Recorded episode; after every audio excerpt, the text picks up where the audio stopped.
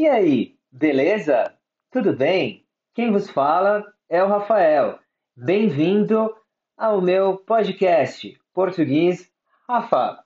Episódio 2: Significados da palavra meia. Pessoal, lembrando que todo o conteúdo falado também está transcrito.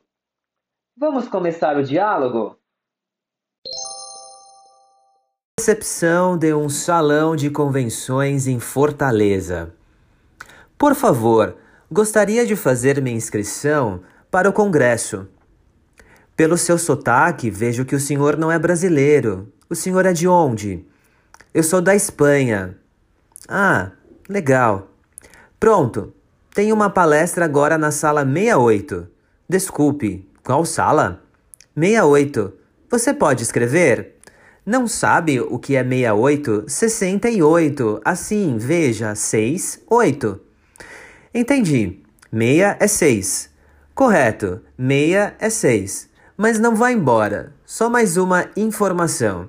A organização do congresso está cobrando uma pequena taxa para quem quiser ficar com o material, como DVDs e apostilas. O senhor gostaria? Quanto tenho que pagar? 10 reais. Porém, estrangeiros e estudantes pagam meia. Hum, que bom. Aí está, seis reais. Não, o senhor paga meia, só cinco, entende? Pagou meia, só cinco. Isso mesmo, meia é cinco. Tudo bem, entendi. Cuidado para não se atrasar. A palestra começa às nove e meia, senhor. Então eu já me atrasei, porque já são nove e vinte. Não, ainda faltam dez minutos. Como falei, só começa às nove e meia. Pensei que fosse nove e cinco, pois meia não é cinco. Você pode escrever aqui que horas que começa? Nove e meia, assim, veja, nove horas e trinta minutos.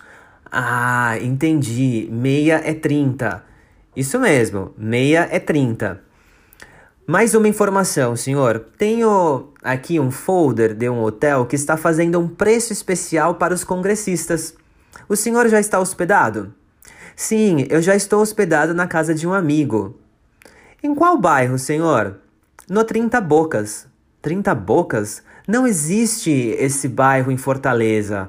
Não seria Seis Bocas? Isso mesmo, no bairro Meia Boca. Não é Meia Boca, senhor, é um bairro nobre, um bairro chique. Ah, então deve ser cinco bocas. Não, seis bocas, entende? Chama assim porque é o encontro de seis ruas. Por isso, seis bocas, entendeu? Ah, e quem há de entender? Agora vamos aos significados da palavra meia. O primeiro que se encontra no diálogo é referente ao número 6. Número 6, nós o substituímos pela palavra meia. Por quê? Porque uma dúzia é 12, meia é 6. Então, qual é o número da sua casa? O número da minha casa é 62, ou seja, 62, 6, 2. Agora, o outro significado da palavra meia é relacionado a pagar meia, a pagar 50% do valor original. Então, se o valor vale 10 reais, você pagará cinco reais, ou seja, 50% do valor. Por isso que falamos pagar meia.